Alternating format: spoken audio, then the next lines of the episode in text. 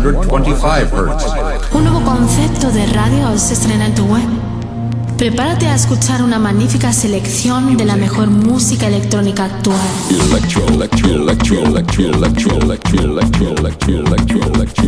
Escucha Into the Room Radio Show. Lo mejor del house, deep y tech house del momento. Una cita imprescindible con Víctor de la Cruz y Nandi DJ. In the beginning there was Jack, and Jack had a groove. No, don't stop. Lady, I got peace deep in my soul. I got love making me whole. Víctor de la Cruz y DJ te acercan lo mejor de la música de club. ¿Estás preparado? ¿Estás preparado? ¿Estás preparado? ¿Estás preparado? Radio. 73 Music, sello discográfico de música electrónica, desde Deep House, House y Tech House, distribuido en los grandes portales de Internet, Spotify, iTunes, Beatport, Traxsource, Juno Download, YouTube y muchos más. Grandes artistas como Julio Posadas, Del Horno, T. Tommy, Manu B, Drassi y Bilber forman parte de 73 Music. Envíanos tu demo desde un enlace privado de SoundCloud a demos@73music.com. Puedes informarte de nuestros lanzamientos en 73music.com y en Facebook barra 73music. 73music. 73music.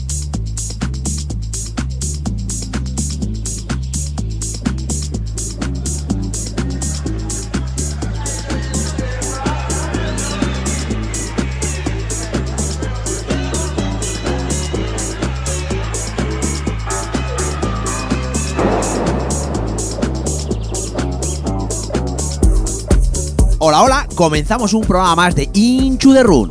Bienvenidos a nuestra cita con el buen groove y sobre todo la buena música. Mi nombre es Víctor de la Cruz y el mío Nandi DJ. Tenemos por delante 120 minutos con el mejor house, deep y tech house del momento. En nuestra primera hora, como viene siendo costumbre, os presentaremos nuestras novedades semanales.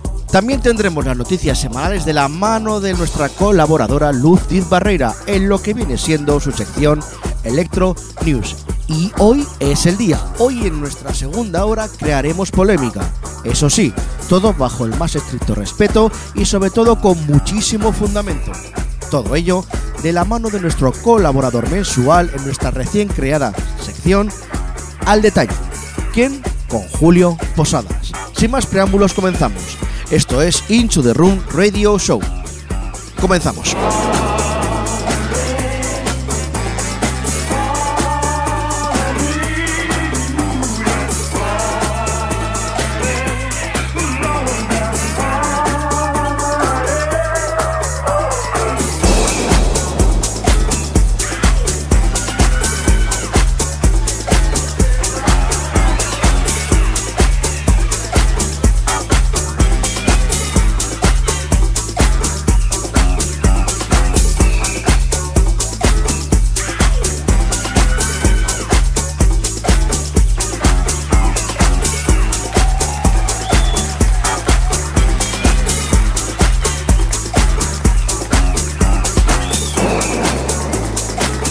Referencia de nuestra primera hora a cargo de Bastian Groove. Lleva por nombre Let Me Party With You, igual que su nuevo AP, y está licenciado por el sello Keep Ball.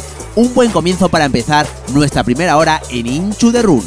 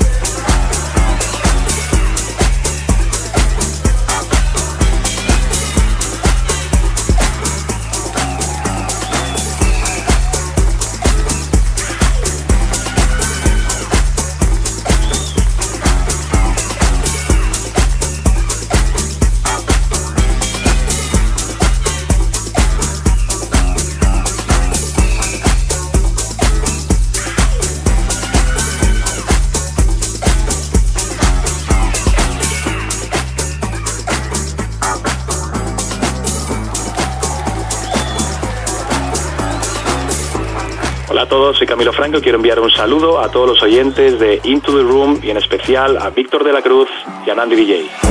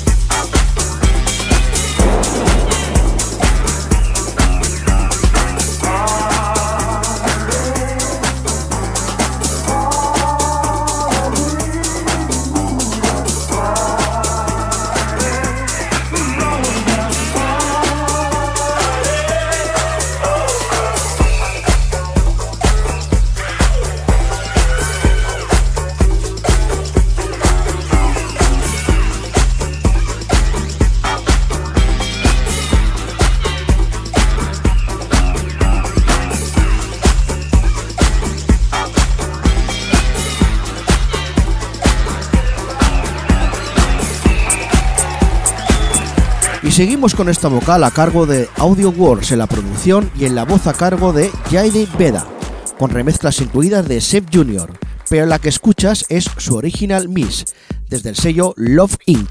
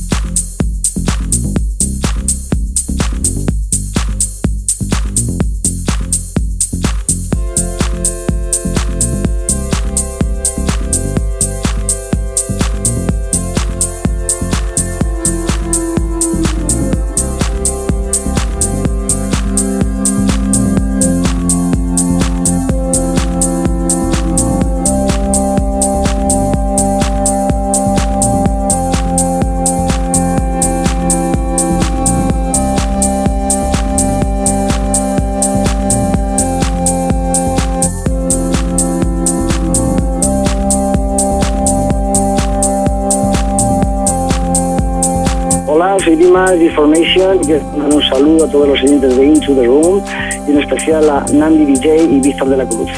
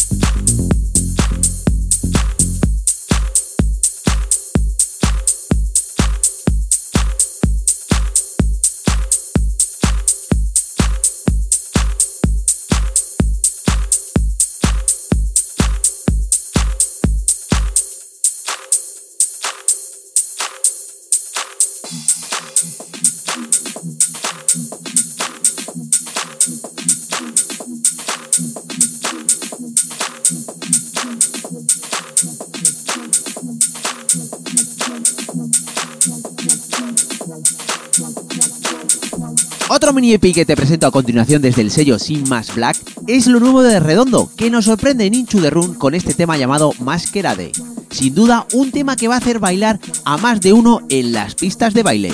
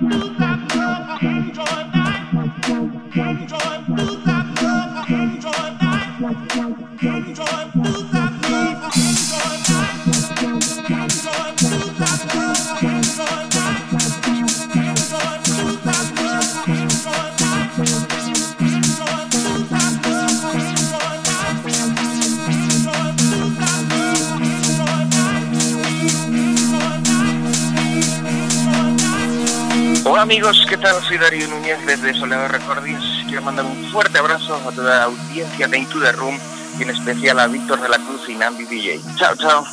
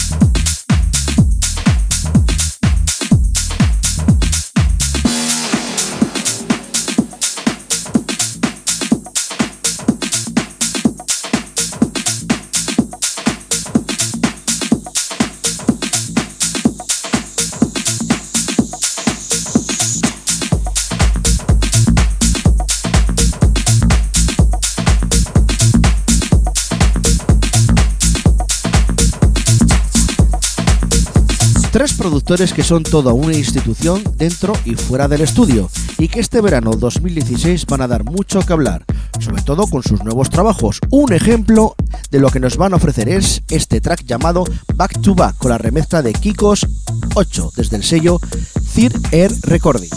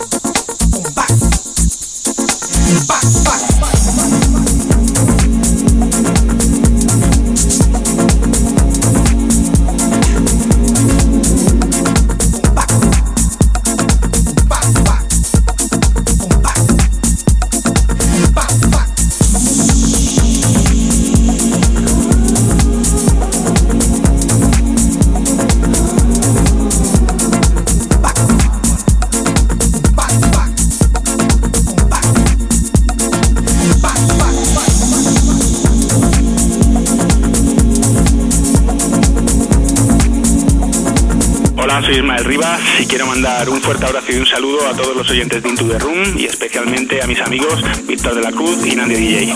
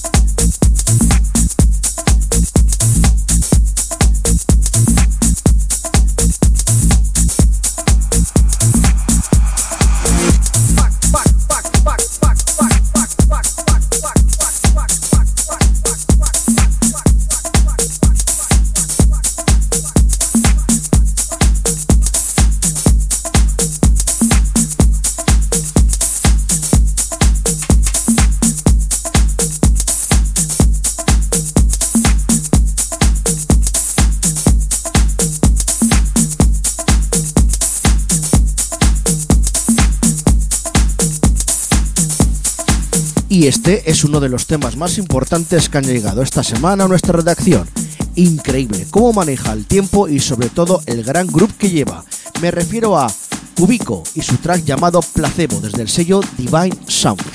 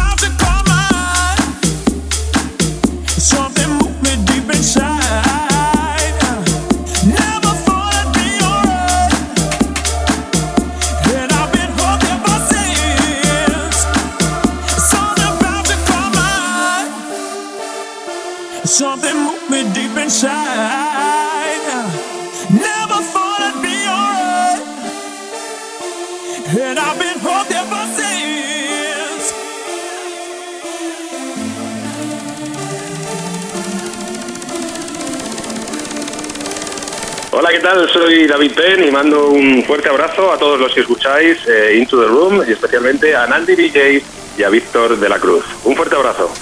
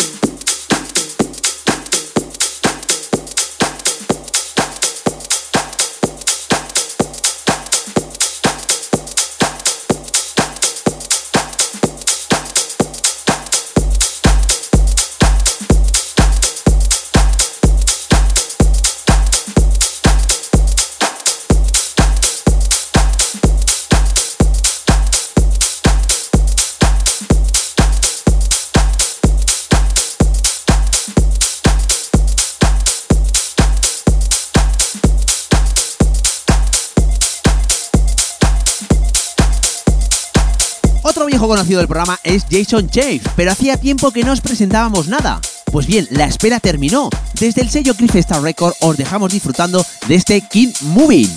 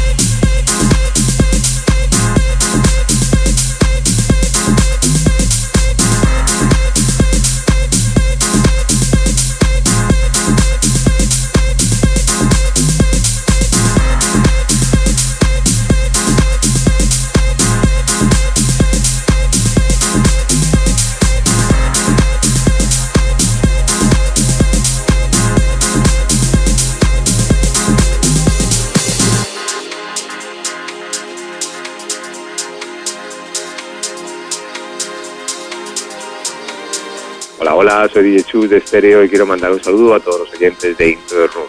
Y en especial a Nandi y Víctor de la Cruz.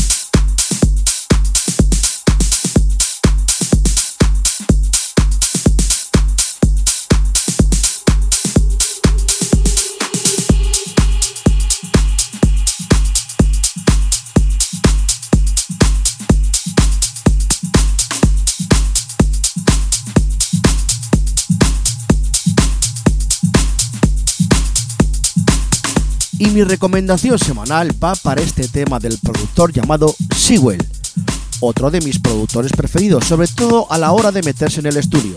Y hoy en nuestra primera hora nos deja esta perla llamada English Summer desde el sello Glitches.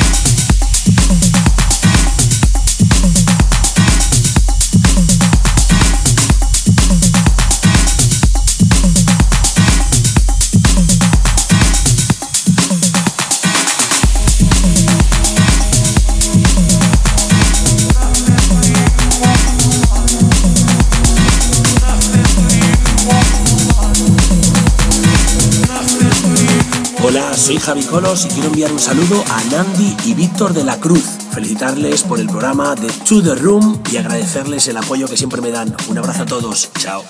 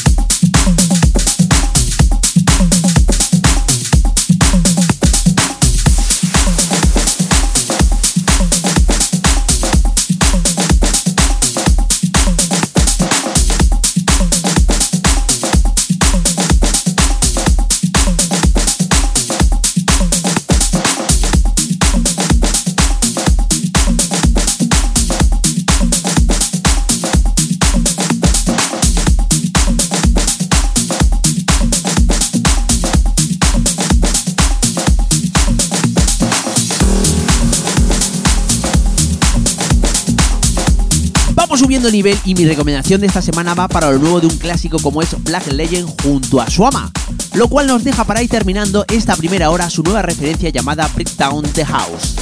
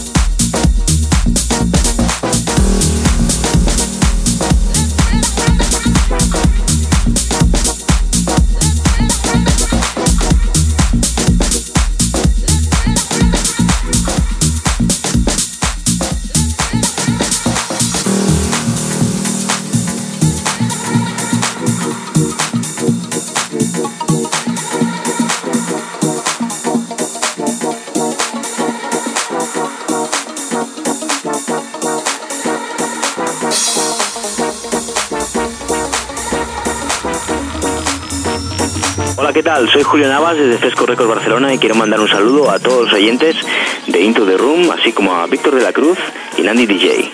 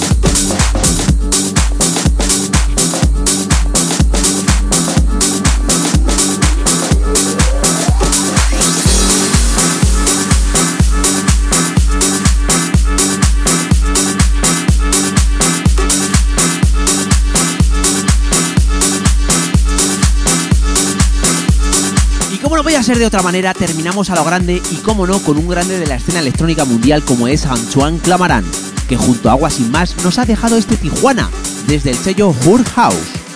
Y hasta aquí nuestras recomendaciones semanales. Os dejamos con Ludwig Barreira y sus noticias semanales de la escena electrónica.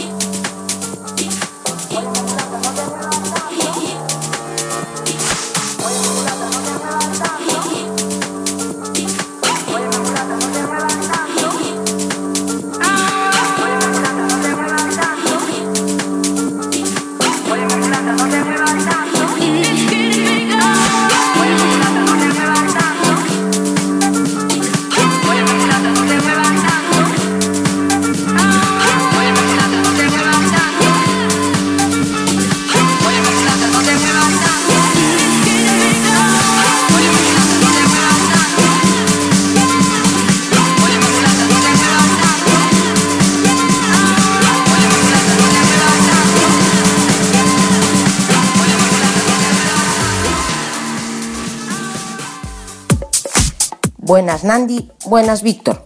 Abrimos nuestra agenda semanal de Electronews y esta semana la abrimos con uno de los grandes DJs mundiales y leyenda en Ibiza.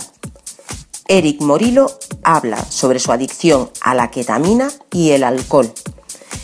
El DJ productor estadounidense y dueño de la gran Subliminal Records se ha sentado a hablar con otra leyenda, el famoso locutor de la BBC, Pet Dong, y hablaron del estado actual de la escena, electrónica, de la carrera de este grande de Ibiza y un Eric tranquilo y sin trapu- tapujos habló de su adicción al alcohol y cómo esto desencadenó en una adicción a la ketamina.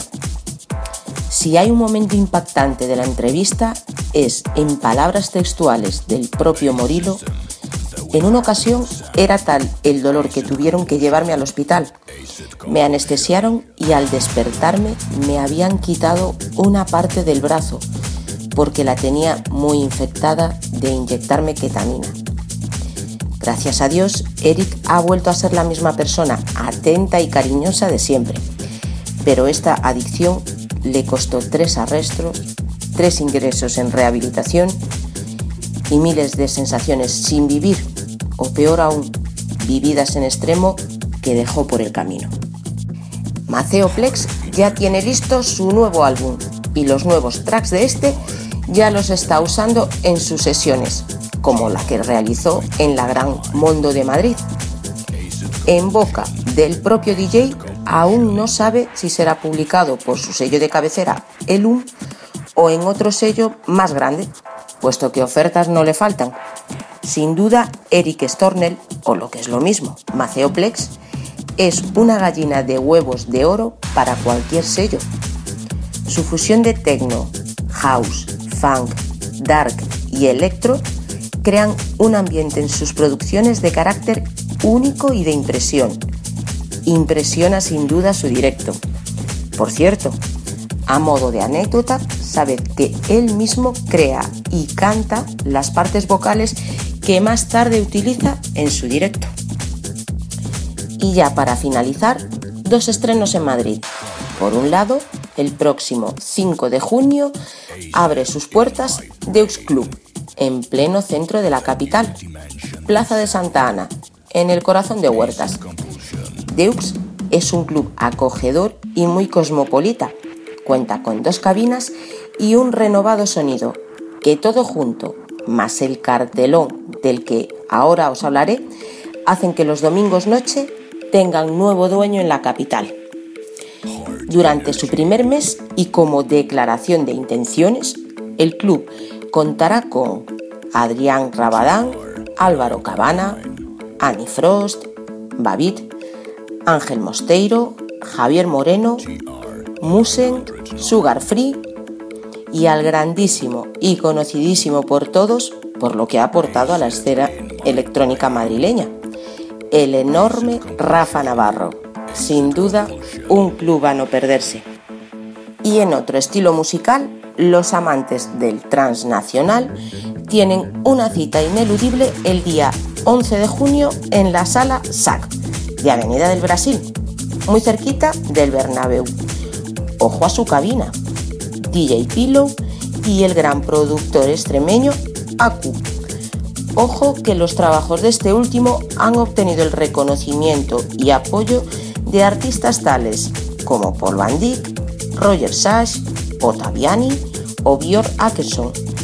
Además, dos grandes DJs miembros del colectivo Transpoint y que yo personalmente he tenido el enorme placer de verles pinchar en directo, como son Sergio Gutiérrez y el Gran Rodas, compartirán cabina con estos dos. Buscad sus sesiones en SoundCloud o Mixcloud.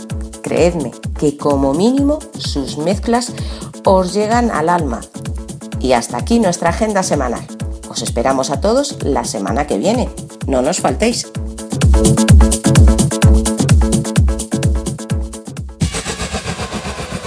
Cursos de producción musical. Aprende, mejora o perfecciona la técnica de la creación de música electrónica. Clases personalizadas y a medida según la necesidad que tengas. Garantía de aprendizaje avalada por Julio Posadas. Desarrollo exclusivo en uno de los programas más estables y profesionales del mercado, Cubase. Abre la posibilidad de lanzar tus obras a nivel mundial con sellos como 73 Music o Enjoy It Productions.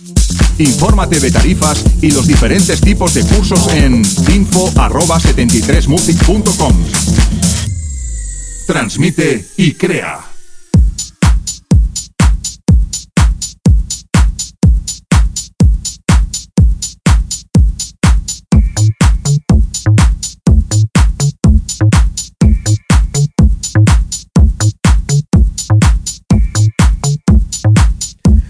Bueno, segunda vez, segunda vez aquí en el estudio, segunda vez de esta sección que empezamos con muchísimo éxito. O sea, el primer día que colgamos el programa, 190 y tantas reproducciones en menos de 24 horas. Por algo será. ¿Por qué? Porque tenemos un invitado del ojo, como es Julio Posadas. Don Julio, buenísimas tardes.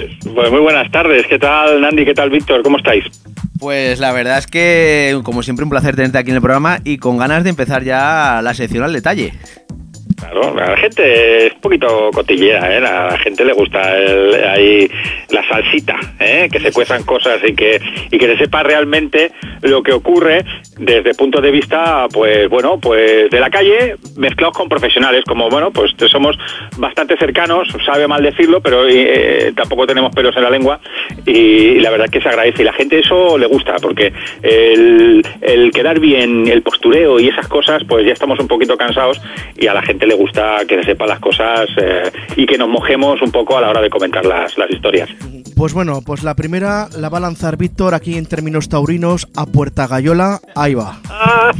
No vamos a hacer preguntas, vamos a, vamos a hacer vamos a leer un anuncio que bueno, nos hemos encontrado en las redes sociales, ¿vale? Y que con esto eh, resumimos lo que va eh, es la, lo que es la pregunta, lo que hemos eh, pues bueno, a micrófono cerrado lo que hemos preparado, ¿no? Vamos allá.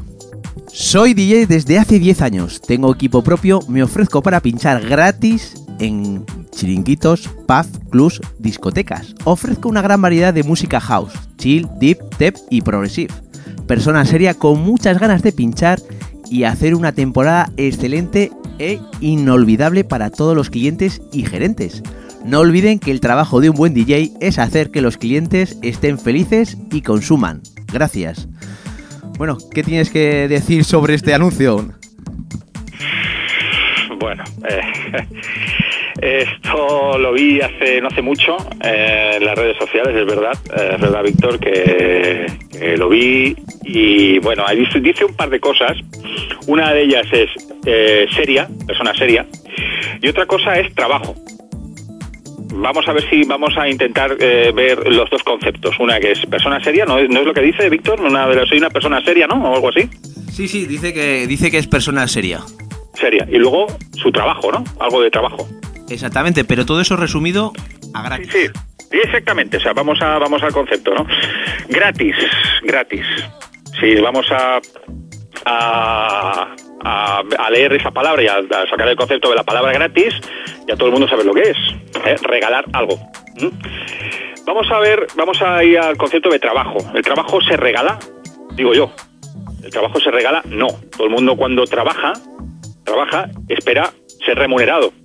Porque un trabajo depende de una economía y de un sustento tanto físico para poder comer como un sustento sociológico para poder vivir. Eso ya es una contradicción. Y luego, si lo sumamos a la persona seria, eso está contradiciendo el mismo. O sea, tú dices que vas a trabajar, soy una persona seria y cobro y no cobro, lo hago gratis. Hay tres contradicciones ahí muy gordas. Que lo haga gratis, cada uno que haga lo que le dé la gana. Que cada uno haga lo que le dé la gana. Lo que no está haciendo un favor es en absoluto al mundillo nuestro y a nuestro panorama. Eso para empezar. Pero nadie es, nadie prohíbe hacer nada. Yo, yo estoy en contra de las prohibiciones, ¿eh? Lo que sí que está muy mal es mezclar estos tres conceptos serio, trabajo y gratis. Eso está muy mal. Eso, es un error completamente, es una contradicción que es un pez que se muerde la cola y ahí no hay salida. Por lo tanto, lo que está ofreciendo este chico es un timo, un timo. No por no cobrar, sino por decir que es serio y por decir que está trabajando. Si tú dijeras, mira, te trabajo, no, te, te hago una sesión gratis, ¿vale? Pero soy un tío que me lo paso muy bien pinchando. Hasta ahí bien, correcto. Pero lo que está diciendo es un engaño al que le está leyendo, al empresario y al público que le está bailando. Por lo tanto, mm, si hay que puntuar esto, yo le puntuaría un menos 20 bajo cero. O sea, muy, eh, muy mal. Estoy completamente en contra del post en general de este chaval. No de que pinche gratis, que ya aún así también estoy en contra, sino de, de que ponga estos conceptos de que es un tío serio y de que hace un trabajo. Perdona, si tú estás haciendo algo gratis, no estás trabajando, le estás regalando. Eso es lo que estás haciendo. Te estás enrollando y venga, por pasármelo bien. Porque este chico, me imagino yo, que tendrá un trabajo. Me imagino yo que tendrá un trabajo, porque no sé de qué vivirá. Igual vivirá de la renta, será el hijo de un conde, o será hijo de algún político que habrá defraudado Hacienda. No lo sé. La cuestión es que lo que yo creo es que este chico tendrá un trabajo entre semana que se podrá permitir el lujo de poder pinchar gratis a pasárselo bien los fines de semana con tal de privar y beber y pasárselo bien con los colegas. Hasta ahí lo puedo entender. Pero de que es una persona seria y de que lo que hace es un trabajo, mentira. Y luego aparte que es que yo no sé hasta qué punto, o sea, a ver, yo no conozco al chaval, no sé si es buena persona, no miro de cañas con él, igual es un buen tío, ¿vale? Pero yo aquí lo que estamos catalogando ya es eh, no solamente lo que es este post, sino lo que es el intrusismo que estamos viendo últimamente, lo que es el tema de cabina. Porque estamos viendo a gente que se vende por dos Coca-Colas y cuatro cubatas. Sí, es así. Es así. Y luego resulta que es que eh, a la hora de tener una experiencia mínima en cabina, es que ni siquiera tienen las tablas para saber llevar una sesión, por ejemplo, de 8 horas, por ponerte un ejemplo. O lo que es el horario de apertura, que puede ser local, la sala o la fiesta de turno. Y yo para mí lo que veo también el problema de aquí de fondo, aparte de que la gente eh, pueda mm, cobrar por sus servicios o venderse o regalarlos, yo aquí lo que estoy viendo es un problema de fondo que son los empresarios. Que por ahorrarse cuatro perras, así de claro, por ahorrarse cuatro perras contratan a chavales sin experiencia o que simplemente están empezando y tienen amor por este mundillo, pero claro, necesitan una oportunidad, yo hasta ese punto lo puedo entender, pero a gente que no tiene experiencia, no tiene tablas para empezar en grandes salas, que luego a la larga lo que hacen es, eh, vamos hablando claro y plata, cargarse el ambiente del bar. Y esto es como en el fútbol. La primera cabeza que rueda en una sala cuando no funcionan es la del jockey. Claro. Entonces, ¿qué pasa? Si quieres a alguien que te sepa llevar a la gente, que te quiera crear un ambiente dentro de lo que tú quieras querer para tu local, como puede ser, si quieres un profesional, págalo. Porque a un profesional sí que puedes coger y le puedes exigir. A un chaval que te está regalando ya el trabajo por cuatro copas, cuatro invitaciones y cuatro entradas para sus amigos en la zona VIP, ya me puedes decir a mí qué clase de profesionalidad le puedes pedir a un chaval como estos. Eso ya lo dejo ahí para... Y luego también, por lo que estoy viendo, es que no tiene ni idea de lo que quiere poner, porque me está poniendo en este post, ofrezco gran variedad de música house en mayúsculas y entre paréntesis, chill, deep, tech y progresivo. O sea, no ha puesto ya jotas, bandurrias y fiestas del pueblo porque no, yo qué sé. ¿Sabes? O sea, muchos conceptos que no tienen que, que no casan entre sí. El problema, eh, lo que dices Andy, tienes razón. Aquí el problema es que qué puede pensar un empresario de, de un DJ en sí, en general, cuando se le ofrecen gratis a pinchar en su local. Pues que no se toma en serio esta profesión. Esta profesión ya de nosotros mismos no la tomamos en serio porque hay colegas, por así decirlo, entre comillas, que pinchan gratis o por cuatro duros en un local no se valora esta profesión, no se valora en absoluto, porque como es algo que mucha gente se dedica como hobby, es que claro, aquí el concepto tenemos que mirarlo desde, desde la perspectiva de que si yo doy un paso atrás y empiezo a mirar el panorama, ser DJ mola, es cierto, ¿no? Ser DJ mola, está de moda y el centro de una sesión y el centro de una sala cuando estás de ocio, pues es el DJ y todo el mundo baila mirando la cabina y todo el mundo disfruta de la música que se pone. Por lo tanto, ser DJ dentro de la noche mola, está de moda, está es lo, es lo guay, eso es lo que triunfa. Pero esto se, con- se confunden los conceptos y entonces mucha gente se dedica a trabajar entre semana a repartidor de pizzas o de o clavando clavos o siendo fontanero, etcétera, en todas profesiones muy respetables, pero resulta que el fin de semana tienen como hobby hobby, ¿eh? hacer una profesión de la que otros viven. Y entonces está jodiendo el panorama de los demás. Y ese es el problema. ¿Y qué, ¿Y qué hacemos nosotros los profesionales? Nos cruzamos de brazos y solamente criticamos. Ese es el problema. El problema no lo tienen ellos. El problema tampoco lo tiene el empresario. No, el problema lo tenemos nosotros. Y yo, mea culpa, yo aquí digo que parte de culpa es mía, por no coger entre otros profesionales y reunirnos y crear un sindicato para prohibir ese tipo de cosas, para que se regulen. Llevo el diciendo de eso, Trabajo, eh, decir eh, que aquí perdona, el Julio. laboral Julio, perdona. se está aprovechando de esto, sí. Julio, perdona, llevo diciendo eso años. Igual que estamos aquí ahora mismo para defender lo que es nuestra profesión, unos valores y unas condiciones dignas a la hora de ejercer nuestro derecho a ese trabajo, también lo, le he dicho, le- también está, lo dices tú, de organizarnos y crear un sindicato, ya no solamente para la, a la hora de trabajar y, y que haya gente competente en las cabinas, sino simplemente también para reivindicar también nuestros derechos de autor, nuestros trabajos como autor y tener unas, eh, digamos, unas condiciones dignas, ¿eh? Para poder ejercer nuestro trabajo. O sea, es que. Pero claro, últimamente, antes sí que había mucho colegueo, antes había mucho amigo, y me refiero de que antes había muy buen rollo, pero desde que están las modas de que salen disc jockeys hasta debajo de las piedras, hemos llegado a un nivel en que si te puedo morder, te muerdo hasta la yugular simplemente para que tú no estés ahí. Exactamente.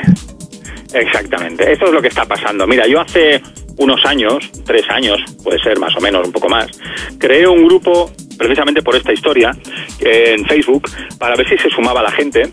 Y la verdad es que cuando, cuando lo creé, en cuestión de una semana tuve eh, aproximadamente de 1.500 miembros, que es DPE, DJs y Productores Españoles. Este grupo lo creé hace muchísimo tiempo precisamente por esta historia, para intentar de alguna manera reunir eh, todas las fuerzas posibles para crear un sindicato basado en unas leyes, basando en unos puntos y unos epígrafes en los que los disjockeys profesionales pudieran poner cada uno su idea y su parte de un concepto basado en la unión de profesionales para que no haya intrusismo y que esté regulado nuestro nuestra profesión. Y además, puse la descripción grupo pensado para rendir homenaje a los DJs y productores españoles que tanto luchan por esta profesión Dedi- eh, y de- dedicado de profesional a profesional. ¿Qué pasó con este grupo? Al principio como el soufflé, como la levadura, aquello empezó a funcionar, todo el mundo, oh, qué buena idea, tenemos que hacer esto, tenemos que hacer lo otro.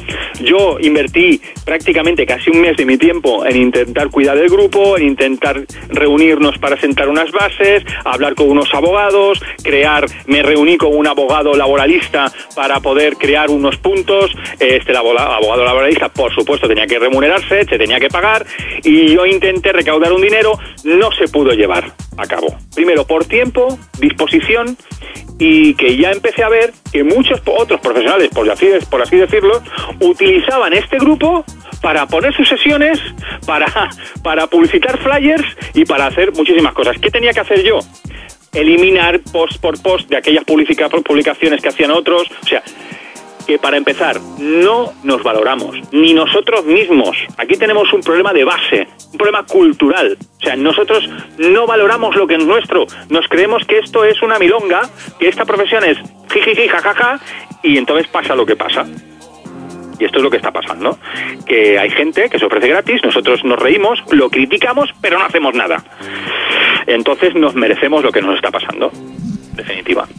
Que es el deporte nacional de España, el criticar y no hacer nada. y no hacer nada. Es que ese es el problema. Es que yo a veces me meto, yo no soy de meterme mucho en camisa de 12 varas porque sé lo que, eh, cuan- si digo algún comentario en Facebook, en las redes sociales, puedo atenerme a las consecuencias y eso sobre todo hay que intentar mirar muy mucho con lupa qué es lo que vas a decir y cómo lo vas a decir. Porque una cosa no es como eh, se diga, sino como se interpreta. Y claro, yo puedo decir que estoy cansado y la gente puede decir, hostia, este está cansado, igual quiere dejar los platos, igual quiere colgar los, los cascos y quiere dejar de pinchar. No, pues estoy cansado porque hoy me he levantado mal, por ejemplo. Pero claro, cuando digo alguna cosa, eh, el otro día dije algo referente a, a los productos transgénicos y alguna cosa relacionada con, con otros temas. Bueno, pues unos ya se me empezó a echar encima y me dijo, tú que estás en, entonces que estás en favor de la tauromaquia, me dice a mí, o sea, cuando yo dije algo de los productos transgénicos, o sea, hay que intentar siempre cuando uno dice algo, decirlo con un criterio basado en, el conocimiento y, y intentando exponer una solución, no criticar por criticar. Por ejemplo, este chico que tendrá como hobby pinchar y se ofrece gratis, puedes criticarlo. Pero hay que, por lo menos, decir, después de la crítica, ofrecer una alternativa a que esto no vuelva a ocurrir. Y eso, en eso estamos, que no tenemos educación. Y ya no, no educación de nuestros padres, sino cultura. para poder no solamente criticar, sino ofrecer una alternativa a una salida. Pero aquí solamente nos limitamos a decir, ¡ah, venga, venga, criticar, criticar, criticar! Y así estamos, y así nos va. Bueno, ya que tuvisteis la idea, eh, una preguntita. Eh, ¿Qué bases ibas a hacer eh, para ese sindicato que ibas a querer montar? Mira, lo que Expláyate, expláyate. eh, yo lo que expuse al abogado eh, a través de, de un gran amigo mío que se llama Robert Martínez, que, que él eh, entiende de, de temas laborales porque ha estado defendiendo causas sociales y, y también es DJ. Nos pusimos, gracias al contacto este, en contacto con el abogado para eh, explicar este concepto, lo que estaba pasando con nuestra profesión, que era una profesión que se, que se pagaba siempre en B que no se contabilizaba aquello que, que uno estaba trabajando, que en muy pocas ocasiones se daba de alta en la seguridad social, que en muy pocos eh, casos se, mm, se, se intentaba tener los derechos sociales del trabajador, ofreciendo una buena instalación de luz en la cabina, por ejemplo, para que no hayan cortocircuitos, y que la posición ergonómica a la hora de trabajar del disjockey fuera buena, que la calidad de sonido en los monitores fuera buena para que el disjockey no se quedara sordo, que, o sea, muchísimos puntos, muchísimos, muchísimos, para intentar hacer unos estatutos y, hacer una cuadrícula entre todos, poniendo ideas para hacer una- unas bases sentadas y para poder mandarla al Estado y para poder crear un estatuto laboral que eso tuviera mm, efecto inmediato en todos los locales del país. Y tener una, un control profesional demostrado de cada DJ que tuviera una, una mínima, un mínimo estudio, unas mínimas como el que es manipulador de alimentos, como el que es un cocinero, que tiene que saber cómo se enciende un equipo, cómo se apaga, un control mínimo de, de técnico de sonido, de un control mínimo de cultura musical y un control mínimo de algunos parámetros que se tienen que estar regulados por el Estado. Y simplemente era eso, como cualquier otra profesión. Pero es que cuando empezamos ese camino tan largo y tan tortuoso, vimos que ya de base la cosa estaba bastante difícil, porque ya la actitud que estaba demostrando la gente dentro del grupo hacía que vamos a tirar la toalla. Y ahí está el grupo, la gente puede entrar, se llama DPE, DJs y Productores Españoles. Ahora, en lugar de haber 1.500, casi 1.700 eh, miembros, ahora hay 600 y pico, o sea, la gente se ha ido. ¿Por qué? Porque han visto más de lo mismo. Otra idea, otra quijotada que, que no ha servido para nada. Pero ahí estaba la idea. El problema es que cuando uno se quiere embarcar en algo, eh, cuando lo dice, ¡ah, qué bien, qué buena idea! Pero cuando tienes que dar el paso, abrir una puerta y hablar con un abogado y empezar a decir, vamos a recoger firmas, vamos a recoger dinero para poder eh, llevar esto a cabo, la gente ya se tira para atrás. Bueno, ya quieres decir, jolín, te va a robar un tiempo, vas a tener dolores de cabeza, bueno, nadie te va a hacer caso, tú crees que vas a hacerlo, va, no, venga, tal, y entonces te desanima. Pero ya el propio entorno, el propio entorno. ¿Tú crees que en países como Holanda, eh, como Francia, como Alemania pasa esto? No, No creo. no, no pasa, porque ellos desde hace muchísimo tiempo, muchísimo tiempo tienen esto solucionado.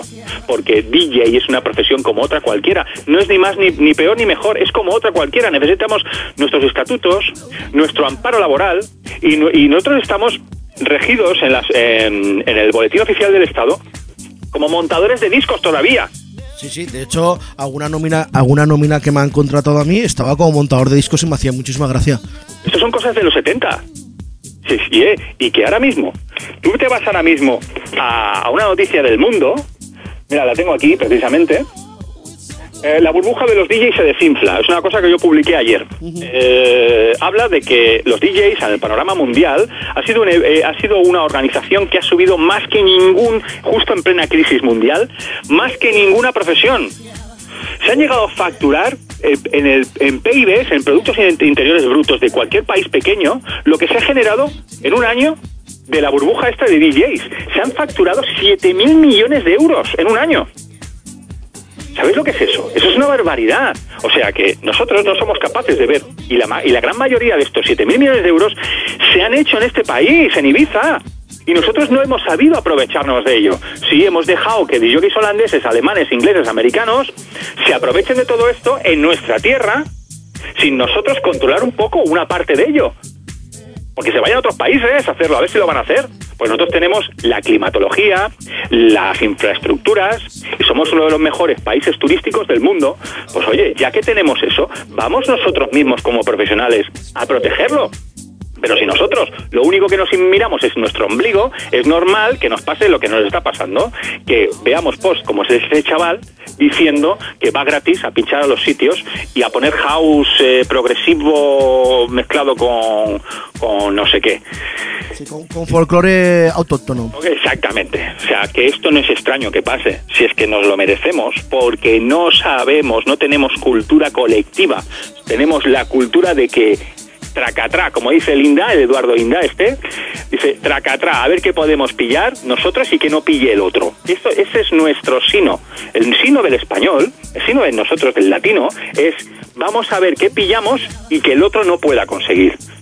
No vamos a una. Entonces eso, a la larga, se nota va en decadencia siempre a que el producto se vuelva corrupto y sea un producto de usar y tirar. Y no sabemos mirar realmente la visión general de un producto a largo plazo. Quemamos todo aquello que nos viene de nuevo. No sabemos utilizarlo. No nos aprovechamos bien de lo que tenemos. Y solamente miramos por nosotros mismos, no por lo, gener por lo general. Y por intentar que este producto que esta profesión sea valorada. Y luego aparte, como estabas comentando, porque también me hice eco del artículo a la que hacía referencia, es que estamos llegando a un momento de que está tan de moda esta profesión simplemente por el cachondeo y lo, por lo visualmente atractivo desde fuera que pueda parecer, de que estamos llegando a un momento de que por una sala o un local hay pues igual 25 personas para esa plaza. Entre comillas. Luego, ¿qué es lo que pasa? Pues que cada uno vende la moto como quiere. Luego llega el, lo que te he dicho, lo que también veo yo como problema también grave de fondo, que son los empresarios que por ahorrarse un dinero, cogen lo más barato y al más fácil. Luego no pida resultados. Luego que luego por lo que veo también, pues que claro, al no tener esa experiencia llega un momento que tienes que la gente tira de música muy generalista. Y es va repercutiendo pues la pescadilla que se muerde el rabo. Va repercutiendo por todos los lados. En calidad musical, en estilos musicales. Y luego resulta que es que eh, viene gente menos preparada que tú. Y por cuatro perras, o simplemente como vemos en el artículo, gratis, te lo hace. Entonces el empresario que lo que hace, pues se recortó gastos, pues recortó gastos. Que también tendría que ser, o aparte, eh, una parte también que se tendría que implicar más en lo que es el tema musical, porque vamos a ver, no deja de ser tu negocio. Claro, por supuesto. Por supuesto, la, la- piedra fundamental de un negocio de- de- de discotecas o de bares musicales es la música. Es lo que hace que la gente pase más rato en ese local. Porque las copas saben igual en cualquier lugar. Las marcas son las mismas. El Cathy Shark sabe igual en el Pachá que en el bar de Fulanito. Es lo mismo. Lo único que hace diferente a un local es la música que se pone dentro. Y eso no se cuida. No se cuida, porque el propio empresario que ya viene dado por la misma cultura que yo os comentaba anteriormente, diferente a, a ver qué es lo que puedo pillar ahora, sin darse cuenta, visión de futuro, van a preferir a un chaval que, que vaya gratis y que traiga a sus cuatro colegas, que no a un tío profesional que al principio intenten transformar un poco, basándose en los fundamentos que el empresario quiere de la sala, transformar un poco aquello haciendo limpieza de gente y ir poco a poco atrayendo un público y teniendo un público a largo plazo y que el local vaya subiendo poco a poco. Eso no lo ven, pero por- precisamente por lo que he comentado antes, por la por el- los cortos de miras que tenemos en nuestro panorama. Esto es lo que ha pasado. Eh, lo, de, lo de los DJs famosos y todo esto que está ocurriendo de la burbuja, en cierto modo también es positivo, porque como está de moda, nos hace que, que venga cada vez más gente. El problema está cuando no se valora a aquellos que están pinchando de verdad o que están haciendo las cosas bien. Ese es el problema. Es ahí donde viene la, la historia. Pero ahí po- poco podemos hacer. Lo que sí que deberíamos es tener un control un poco más exhaustivo de quién está pinchando, de qué música se está poniendo y el otro día, sin ir más lejos, y es, una- es un tema que suelo comentar bastante, es que suena mejor música en los parkings de las discotecas que en la propia discoteca. Yo me doy cuenta mucho de esto, cuando estás pinchando por ahí, sales fuera y dices, oye, pues vaya músico que suena en el parking. Resulta que dentro están poniendo música generalista, que dicen. La música generalista la tienes en las peluquerías, la música generalista las tienes en cualquier supermercado, la música generalista la tienes en tu, en tu casa todos los días. Tú lo que tú tienes que hacer en la discoteca es bailar música que nunca has escuchado en tu vida y disfrutar de nuevos sonidos. Es que siempre ha sido así, hasta cierto hasta unos hace 10, 15 años, que dejó de ser así por la gran cantidad de, de, copias y de intercambios de archivos que han habido. Pero bueno, es, ahí es otro tema, ¿no? Yo referente a lo que ha dicho Randy, aparte también de los de los empresarios, yo creo que también tienen la culpa los DJs que se ofrecen gratis, ¿no? Porque tanto por una parte como por la otra, lo que están haciendo es destruir esta profesión. Lo que sí que veo también positivo es que, como bien has dicho, de crear un sindicato para que poder eh, estas cosas eh, que no que no puedan pasar, ¿no? A ver, Víctor, tú lo has dicho. Parte de culpa la tienen los DJs que se ofrecen gratis, sí. mm, Pero no lo, o sea, el problema no lo tienen ellos, lo tenemos nosotros, los profesionales. Claro, claro, no, por eso, por eso digo lo del sindicato. Lo del sindicato. Imagínate los médicos. Vamos a ver, no hay eh, personas ejerciendo de médicos, no hay sindicatos de médicos que solo denuncian. Pues esto es lo que tendríamos que hacer nosotros. Exactamente. Denunciarlo. Denunciarlo. Mira, precisamente este chico que dice que es DJ que acaba de pinchar, que es este es amigo de tal, este va a pinchar aquí. No puede pinchar. ¿Por qué? Primero, porque no tiene titulación. Segundo, porque va a cobrar en negro. Tercero, porque el producto que va a ofrecer es, es contrario a lo que él dice que, que hace. Ya estás estafando, ya estás haciendo cosas. Pues hay que demostrarlo y hay que ir un sindicato detrás de todo esto prohibiendo ese tipo de actividades. Sí, de que la gente de... Sí, de que la gente, vamos a suponer que tenemos el sindicato formado, Julio, de que la gente esté registrada en el sindicato para llevar primero un control no solamente de los profesionales que se acreditan en ese dicho sindicato, sino que también para que esa gente esté respaldada jurídicamente sus derechos. Entonces que llegue el empresario de turno y que llame al sindicato por poner... Esto es hablar por hablar, pero se podría hacer. Que llame el, empresario de turno como por ser yo, eh, yo y llamo al sindicato. Digo, a ver, venga, don Julio Posadas, digo, mira, voy a montar un garito eh, de tres plantas con tres ambientes distintos de, venga, por ponerte un ejemplo, eh, bandas populares, eh, jotas autóctonas mm, y timbaladas. Y necesito tres tíos profesionales que estén dentro del sindicato para que realmente me funcionen en los tres ambientes que yo quiero para mí. Entonces, que llegue el sindicato que esté formado y diga, mira, pues te recomendamos desde nuestra profesionalidad a esta persona, a esta persona y a esta persona. Que luego el, el empresario coja, los escuche y diga, pues mira, estos tres no los quiero. O quiero dos, uno sí, uno no. Traerme otro. Que tengan un control y una bolsa de trabajo Exactamente. una bolsa de trabajo en la cual tú tengas a un profesional para que tú le puedas exigir y si ese profesional no te funciona, nos exijas tú a nosotros un profesional. Y llevar un control, y claro, un control con las condiciones económicas, como dices tú, laborables, de seguridad y a la hora de trabajar. Claro, mira, eh, esto, sin ir más lejos, es una cosa que, que tenemos que tener en cuenta muchos profesionales como nosotros. Yo llevo ya casi 30 años, ¿eh? Desde el año 87. Me queda un año para tener 30 años como profesional, dedicado a las cabinas. Eh, por X motivos, yo solamente tengo dado de alta, cotizado en la seguridad social, de estos 30 años, 8. 8. Porque si yo no aceptaba lo que me decía el empresario, tenía o cinco o seis detrás aceptando esas condiciones. Y yo tenía que aceptarlas, cobrar en B. Eso es lo que tenía que hacer. Y quien diga lo contrario, eso es una cosa que estoy diciendo que me puede a mí venir a Hacienda y me puede crujir, ¿eh? Pero alguien tiene que decirlo, ¿o no? Sí, sí, sí, no, sí, estoy, estoy completamente de acuerdo con lo que estás diciendo. Porque a mí también me ha pasado. ¿Cuántos, cuántos? Bueno, yo no os voy a meter a vosotros en camisa de once varas, ¿vale? Pero estoy convencido de que todos los que nos están escuchando que pinchan, el 95% de los que nos están escuchando, no, no digo el 92, no, digo el 95%, han cobrado en B alguna vez. Alguna no, casi todas. Vale. Entonces, ¿qué pasa? ¿Qué? Que tenemos que... eh, es que esto no es políticamente correcto decirlo. Uy, es que te va a venir Hacienda y te van a, te van a enganchar. ¿Qué pasa? ¿Por qué dices eso? ¿Porque tienes miedo tú de no decir la verdad? Porque tú también lo has hecho, chico. Hoy lo estás haciendo actualmente. Claro, ese es el problema que tenemos. Que ya empezamos con nosotros mismos, lo hacemos mal. No lo hacemos bien. Tenemos que reclamar que nos den de alta en la seguridad social, aunque no estemos en ningún sindicato tenemos que decirlo, tenemos que ordenarlo. Eso es nuestro derecho. Y nuestro deber es hacer nuestro trabajo, bien, ser puntuales, no beber en el trabajo. ¿Acaso uno que va a, eh, va a vender zapatos bebe? Nosotros somos disjockeys, sí.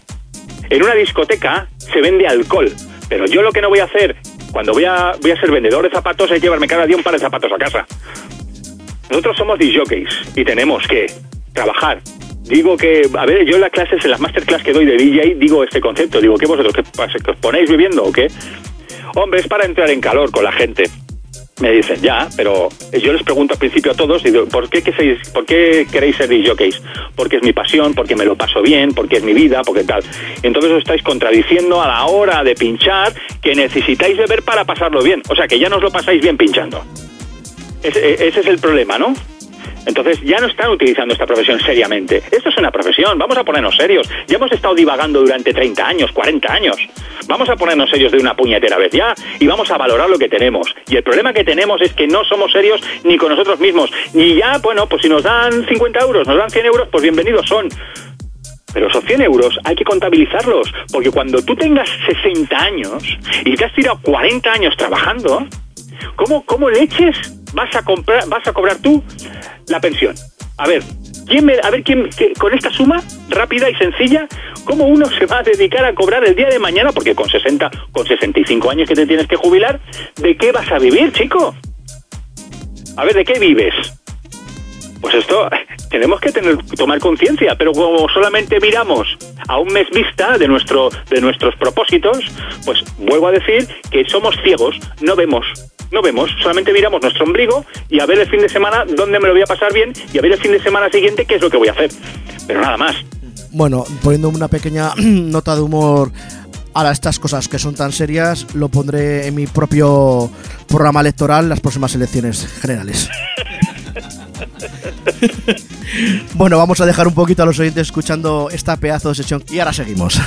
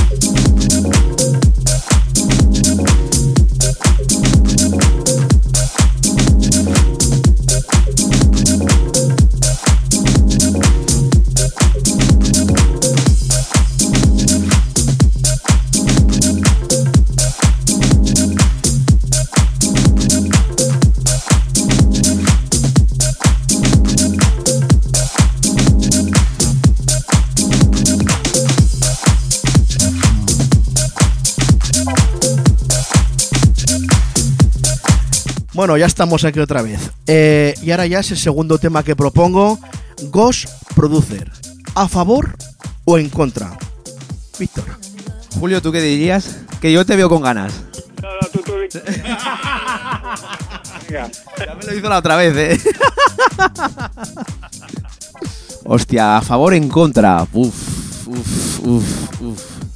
Yo estaría en contra. Personalmente, yo creo que un si te dices que eres, eres productor, eh, yo estaría en contra porque eh, si te vendes como tal, estás diciendo que eres productor.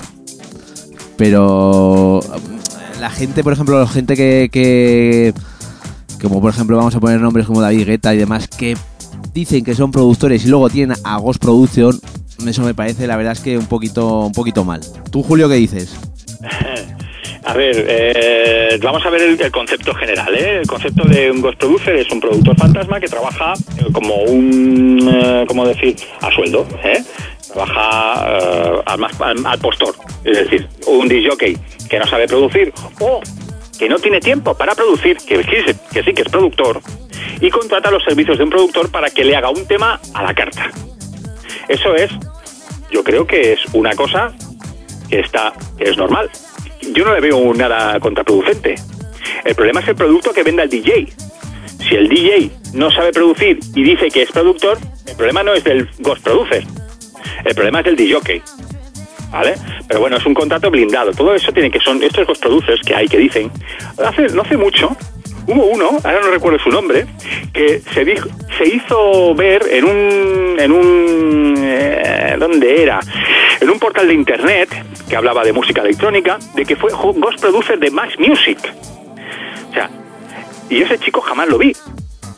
Yo estuve en Max Music muchos años, 10 años, eh, de productor allí, eh, compartiendo producciones y, y temas en recopilatorios como con Dimas y Martínez, con los hermanos Ten, con eh, Tony Pérez, José María Castells, etcétera. Y yo a ese chico nunca lo vi. Entonces, hay mucho Ghost Producer, que Ghost Producer es productor fantasma, pero que es un fantasma también. O sea, eh, que conceptos, un fantasma, pero productor fantasma. De estos, no. De estos no me fío en absoluto. Eh, el, el asunto del Ghost Producer, ah, yo mm, estoy partidario, pero bueno, yo no, yo, yo no trabajo como Ghost Producer, yo personalmente. Mm, depende del, del DJ que contrate mis servicios. Yo soy un productor y hago producciones a medida, a la carta, y las vendo hasta en el Facebook. Decía que tú quieres una producción, quieres colaborar conmigo, quieres estar conmigo. Bueno, pues estos son los, eh, bueno, esto es lo que cuesta, estas son las tarifas, bla, bla, bla, bla, bla. Bien. El problema es que se haga mal uso de ese ghost producer. Nada más, nada más. No, no hay mucho detrás de todo eso. Es una opción más para el disjockey o que no sabe producir o que no tiene tiempo para ello. No sé qué opinas, Nandi. A ver, no es que te- yo, a ver, mm, voy a posicionarme en este tema, ¿no? Como habéis hecho vosotros. No estoy ni a favor ni en contra. Y me explico. A ver, a favor del Ghost Producer, eh, lo que me estabas comentando tú, eh, Julio, como trabajador que intenta ganarse la... Lo veo bien porque al tío lo contratan para hacer un producto y el tío lo hace, lo vende y cobra por ello. Hasta ahí, bien.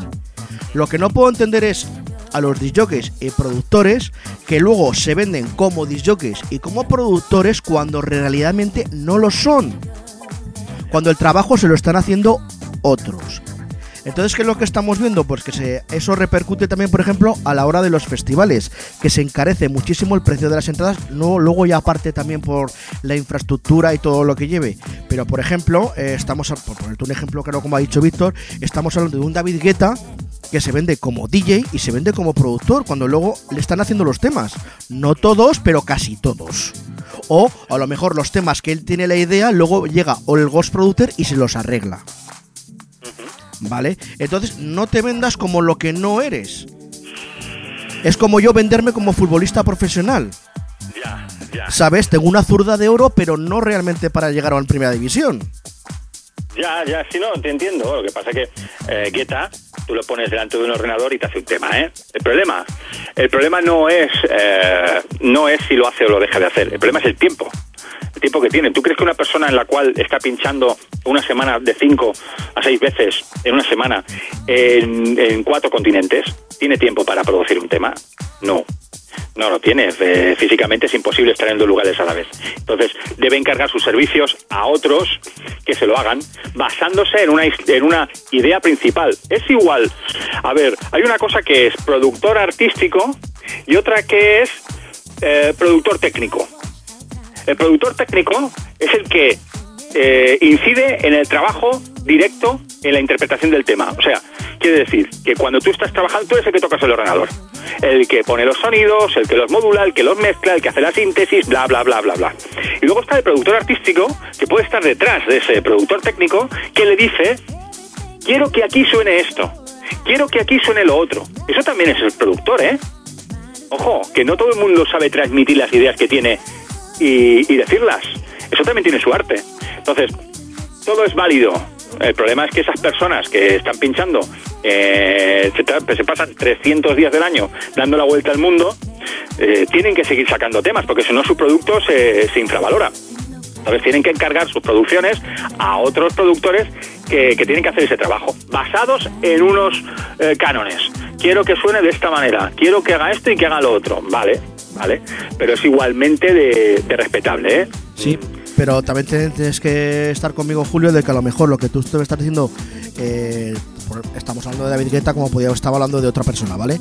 Eh, puede llevar una idea de ahora de hacer un tema, por ejemplo, con 10 sonidos que él quiere para ese tema, luego llega el productor artístico, como bien comentas, y dice, mira, pues quiero que esto vaya aquí o esto lo quito, y a lo mejor a la hora de producir ese tema con el Ghost Producer, como estamos comentando, o con el productor artístico, resulta que de esos 10 sonidos que quería Guetta para ese tema, solamente sale uno. O sea que luego realmente de lo que él quería a lo que realmente sale, no es lo mismo. Puede ser, puede ser. Mira, yo recuerdo los años 90, a principio de todo, cuando yo monté Joy Studios en el año 94, 95, eh, di la oportunidad, en la época de la música máquina, a muchos valores que todavía pues hacían sus maquetas en casa y no tenían la oportunidad de poder editar cosas en los sellos, ¿no? Y yo monté ese estudio hice un poco de, de- filtro. Y a través de ahí conocí a grupos muy fuertes, eh, Corpus, Sistema 3, eh, Extra, eh, grandes, grandes formaciones, Cubic, etcétera, todos los de toda esta gente. Eh, ellos me presentaban unas maquetas, en algunos casos muy buenas, muy buenas, unas melodías increíbles, y en otros casos también muy buenas, pero que tenía que retocar mucho más a la hora de trabajarlo. Y en lugar de, aprovechar eh, el 60% de esa producción, pues aprovechaba el 10%. Y todo lo demás lo hacía yo.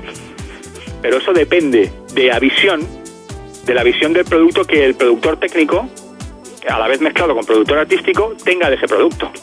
Pero ahí entran muchos factores. Y claro, no es mejor una producción que otra por simplemente eh, haber aprovechado una idea.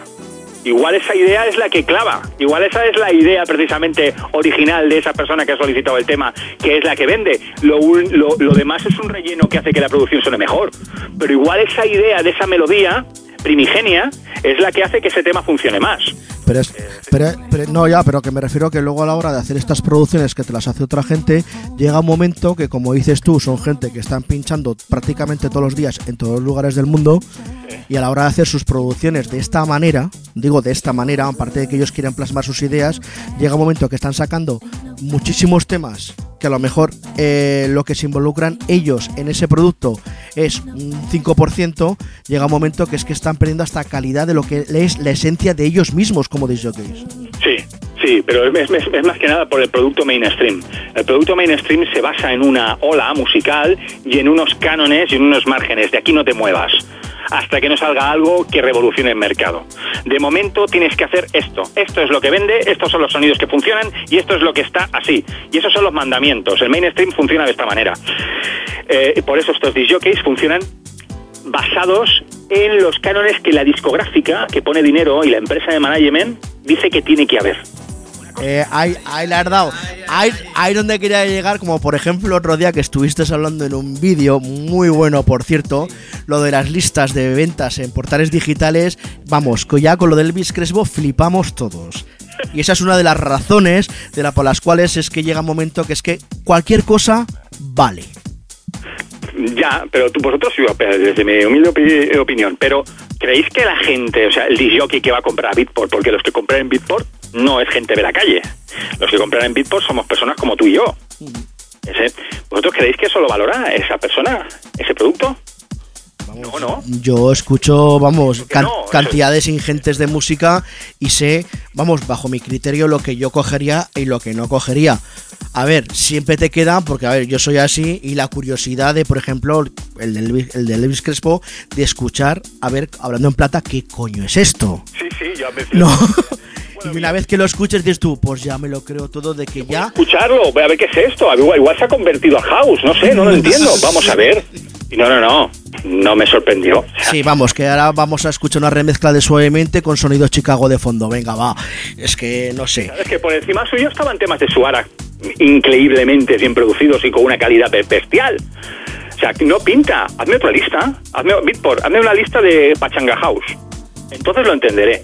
Pero no me la pongas dentro de, de- de la lista oficial del todo. Lo, es que no lo entiendo. O sea, pero sí que lo que sí. Lo que Que, que ha pagado dinero por estar ahí y ya está, no hay más. eso está pagado, eso está pagadísimo y está ahí puesto porque es marketing. Beatport, oye, mira, precisamente hoy eh, en el Facebook he puesto por la mañanita, yo voy revisando cada día, voy revisando eh, de mi sello los temas que van saliendo según las fechas y todo. Y hoy, y siempre por inercia, ¿eh? porque es una mala costumbre, pero por inercia me voy a Beatport y voy a ver si ha, salido en Beatport. Y resulta que hoy es 31 y tenía que salir el tema de, de Emi Salazar y, y mío, el de Fritz Life, ¿vale? Que, que, que tiene que salir hoy día 31. Vale. Espera, espera, espera, antes de que se me olvide. A todos nuestros oyentes, pedazo de tema el de Emi Salazar y Julio Posadas. Pero pedazo. La verdad es que está muy- muy- estamos muy contentos porque es un vivo reflejo de lo que quería Emi, eh, sonido ibicenco, con, un- con tintes un poquito retros, con algo que, que tal. Bueno, pues resulta que hoy tenía que salir y me voy a me voy a Beatport, ¿vale? Pero te hablo a las diez y media de la mañana. Un poquito temprano, sí, pero es día 31. Y eh, lo miro y no estaba. No estaba en Beatport. Digo, mira, no sé qué hago mirando en Beatport. Yo me voy a Tracksource, que para mí es un portal que está creciendo bastante bien, que el criterio musical lo tienen bastante asimilado y son un poco más serios. Yo desde mi punto de vista. Sí, y a la hora de catalogar los temas y los estilos son más serios. Son más serios, yo creo que sí. Pues me voy a Tracksource y ya estaba. Y entonces he puesto, y he puesto hace una hora. Cada vez me gusta más Tracksource, ya que somos mucho más ya que son mucho más profesionales y puntuales con los lanzamientos y son más coherentes con las ventas y sus tops. ¿Vale? En este caso ya tenemos, como dijimos, el día 31 de mayo, la salida de esta producción que ya está dando que hablar en Ibiza. Bien. Pues el concepto que tenemos y tenemos que intentar todos es que Beatport ya está anunciando de que se ha vendido. Beatport está en bancarrota. Todo, los, todo lo que tenía, que la compró una empresa, ahora no me acuerdo cuál, eh, por una barbaridad, creo que era bastante, bastante dinero, eh, intentaron tirar del carro y han visto que no tenía, no tenía solución. Y ahora se ha anunciado la bancarrota de Bitport y lo único que están mm, utilizando y siguiendo funcionando es el portal de venta. Todos los demás servicios los han quitado. Oye, si ya veis que eso está cada vez peor, y me incluyo, vamos a ir cambiando. Vamos a irnos a otros portales. Pero es la inercia, ¿no os dais, no os cuenta? ¿Nos, nos pasa a vosotros de que ya por, iber- por inercia vamos a Bitport? Siempre es el primer portal en el que se busca la música. Pues vamos a cambiarnos. Vamos a Tracksource, que nos están demostrando que llevan ahí también muchísimo tiempo y que el criterio musical, coño, está muy bien, está bastante bien. Que no se basan en las compras de, de, eh, masivas de marketing. Se basa en el criterio de que la gente lo que, lo que, lo que escucha y lo que le parece bien se compra y punto. Y así está. Y otro, otro portal que también está teniendo problemas y los va a tener es Spotify, eh, que ya los está teniendo. Claro, claro. Claro, está pasando también prácticamente lo mismo, pero claro, eh, yo como Spotify yo no lo utilizo tal, eh, tan profesionalmente, es una cosa más generalista, eso sí que también es verdad, todo el mundo accede a Spotify. Beatport es más profesional, pero es que Beatport se ha comercializado muchísimo, cuando siempre ha sido un portal de música electrónica basado en el DJ. Pero se han querido, no sé, no, no lo entiendo lo que ha pasado. Eh, y están funcionando. Que tú Muy simple, muy, muy- en el número 7 tengas ahí al Bis Crespo, a mí me, me sacó de mis casillas y fue instantáneo. Publiqué el vídeo, digo, me cago en la leche, pero bueno. Pero vamos, Julio, esto es muy fácil. Han querido abarcar más y han querido coger más dinero y se han dado cuenta de que lo que han conseguido ha sido eh, en decrépito del servicio dado al- a lo que es realmente el profesional y se han querido tirar a lo generalista. ¿Qué pasa? Pues que no se vende tanta música como vendían antes, particularmente los de jockeys. Así es, Nandi, así es, así es. Me falta el gong, me voy a ejercitar un gong. Cada vez que digo una frase esta voy a hacer plong. Gan, gan, gan, gan, gan. Hombre, luego también a Biporro, que también le ha pasado es que ha habido varias noticias como que eh, los top 10, 10, digamos, la gran mayoría ha pagado para estar allí. Y entonces eso para un portal la verdad es que también es- no es muy bueno. Claro, es que es parte de la promoción. A ver, nosotros tenemos un sello. A ver, eh, sabe mal, eh, pero bueno, yo sé que primero os tengo que dar las gracias por, la- por el apoyo que estáis dando eh, a 73 Music. La verdad, de verdad que os tengo que agradecer muchísimo. Ya os he dado un par de camisetas. Sí, sí, además no- nos han llegado al estudio. Sí, sí, sí, ya lo he visto la foto. La verdad que, que ahora solamente falta que os pongáis, os hagáis la fotito eh, y todo eso. Este fin de semana yo por lo menos sin falta. Y yo también. Bien, perfecto. Mira, nosotros en el sello queremos eh, empezar unos valores. Yo soy muy de salvapatrias, ¿sabes? Soy muy, muy así, intentar salvar las causas nobles, ¿no? Soy un poquito de esa manera. Pero como ya tengo algo físico, que es un sello, nosotros estamos dando oportunidades a los nuevos valores sin fijaros en los nombres. No nos fijamos en los nombres. En 73 Music no nos fijamos en absolutamente nada en los nombres. Nos fijamos en las producciones. Si un tema está bien, lo sacamos. Si no está bien, fijamos hasta qué punto damos servicio de que tanto Man- Manubi como yo ofrecemos un servicio, no, aparte de un servicio que sí que está remunerado, pero también asesoramos, sin tener obligación, de qué elementos de la producción no hacen posible que pueda salir por nuestro sello. Fija- Fijaros hasta qué, hasta qué punto. Perdemos el tiempo, que no creo que sea una pérdida de tiempo, yo creo que es una inversión, mirando desde mi punto de vista, en decirle al artista que quiere sacar temas por nosotros el por qué ese tema no encaja con el sello. Primero, nos basamos en temas eh, técnicos, en criterios basados en la experiencia, en decirle, mira, a esta producción le falta brillo, intenta retocar esta frecuencia a- desde los 17.000 hasta los 18.000 hercios, eh, intenta hacerle esto, ponerle este bajo y quitarle presión. Le decimos eso, sin esperar nada a cambio. Pues eso mismamente hay sellos que no lo hacen, ¿eh? No lo hacen, no, no, no, hay sellos que no lo hacen, no, no lo hace ninguno. Ningún sello. Pues lo digo yo que yo he estado cansado de enviar temas a sellos. Y ninguno lo dice. No pierden el tiempo. Ellos creen que eso es una pérdida de tiempo. Si los paras a pensar igual puede ser que sí, pero como yo tengo una visión a largo plazo, muy a largo plazo, si nosotros ofrecemos un servicio no solamente a aquellos que, que tenemos en el sello, sino a aquellos que posiblemente pueden editar con nosotros, que en un principio todavía no saben producir, pero son tienen un don especial y pueden ser grandes artistas, que confíen en nosotros, que les hemos dado les hemos dado la oportunidad de por lo menos decirles cómo deben hacer las cosas. Es que yo creo que 73 Music con el tiempo va a ser un gran sello, pero fundamentalmente porque confiamos en, en las producciones, no en los no en los nombres. Los nombres sí quedan muy bien. Sí, te dan, hostia, mira esto de este tal, mira esto de... te-". Ya hacen que ni siquiera eh, tengas el... Ya, ya lo escuchas ya directamente. Porque "Ah, vamos a escuchar lo último de fulanito. Ostras, qué bien, bueno, el fulanito. Pero nosotros lo que queremos dar valores a las producciones. Todo lo que suene en el sello tiene que tener un mínimo de, de- de calidad. Un mínimo. Aparte, Julio, yo entiendo perfectamente lo que me estás contando, lo que está- es la vuestra filosofía y política a la hora de, de producir y de sacar temas. eh, yo te lo digo bajo mi punto personal y creo que Víctor también me lo afirmaría de que a nuestro programa, gracias a Dios, pues mucha gente nos está invitando, nos está enviando promos a título personal para ponerlas en nuestra primera hora a la hora de presentarlas y yo eh, las he cribado simplemente porque no me gusta cómo suenan. O sea, y las he cribado, o sea, de decir, eh, a ver, me gusta el producto, pero no me gusta cómo suena. Digo, aquí te falta mezcla final a tope, o sea. Exactamente, exactamente. Pues eso es lo que decimos nosotros.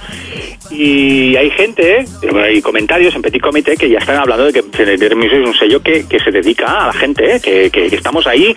Eh, nosotros, está claro que hoy en día, y se tiene que saber, ya, y el que no lo sepa es que no, no tiene más miramiento, es que con la música no se gana un duro. O sea, no se gana nada.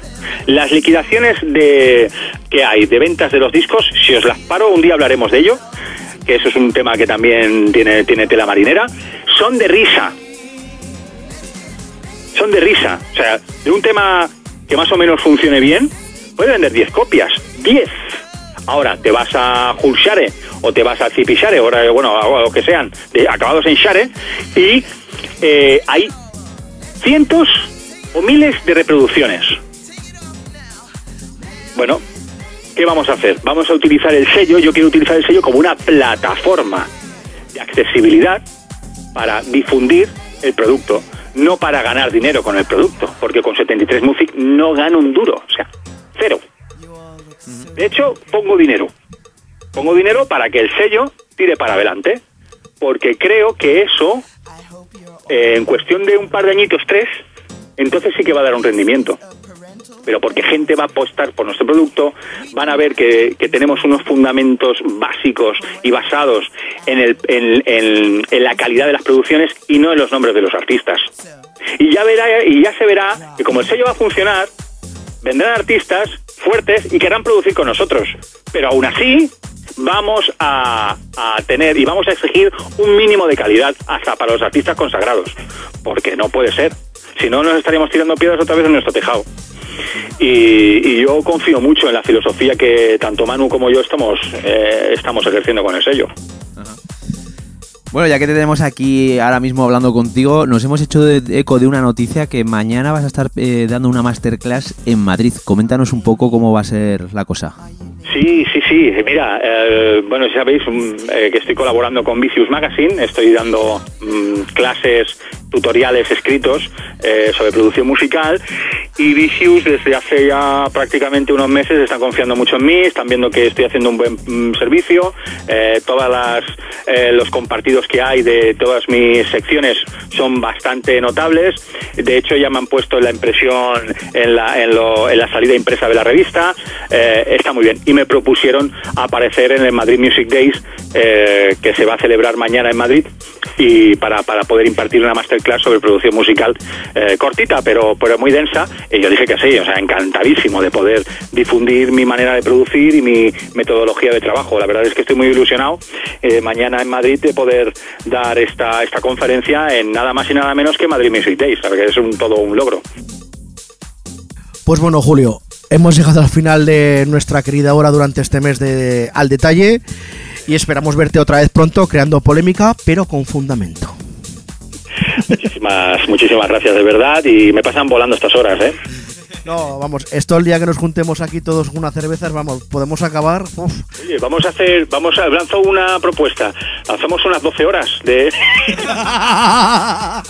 Sí, venga, 12 horas. ¿Qué pasa? Don't stop. Eh, abrimos los micrófonos y que pase todo el mundo a arreglar el mundo ahí de, de la música electrónica. Igual sacamos algo, algo claro. No, pero igual sería más fácil hacer una fiesta de 12 horas no stop y mientras no estamos pinchando estamos en la mesa de atrás con las cervezas ya arreglando España, que digo yo. Ah, Eso estaría muy bien. Mira, pues, oye, no, no sería mala idea hacer unos micrófonos abiertos, una mesita, y de vez en cuando conectamos con el DJ que está pinchando y hablamos sobre la sesión que está que está haciendo. Eh, oye, y van pasando colegas y van hablando. Oye, eso no sería mala idea, ¿eh?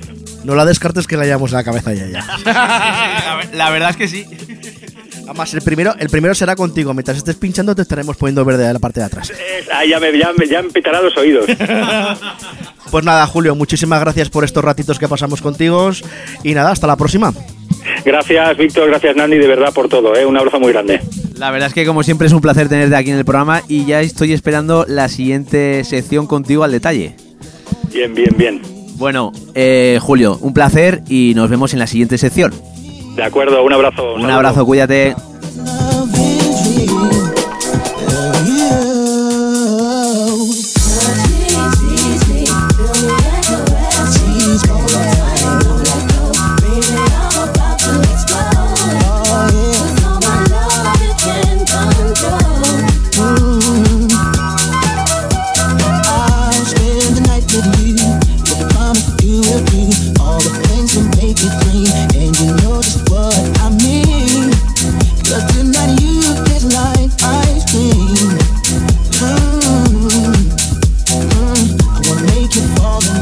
Bueno, y hasta aquí nuestro programa de hoy. Como habéis podido ver, calentito, calentito con la sección al detalle con Julio Posadas. Y por nuestra parte, despedirnos hasta la próxima semana donde habrá más y mejor y tendremos estos 120 minutos con el mejor house, deep house y tech house del momento.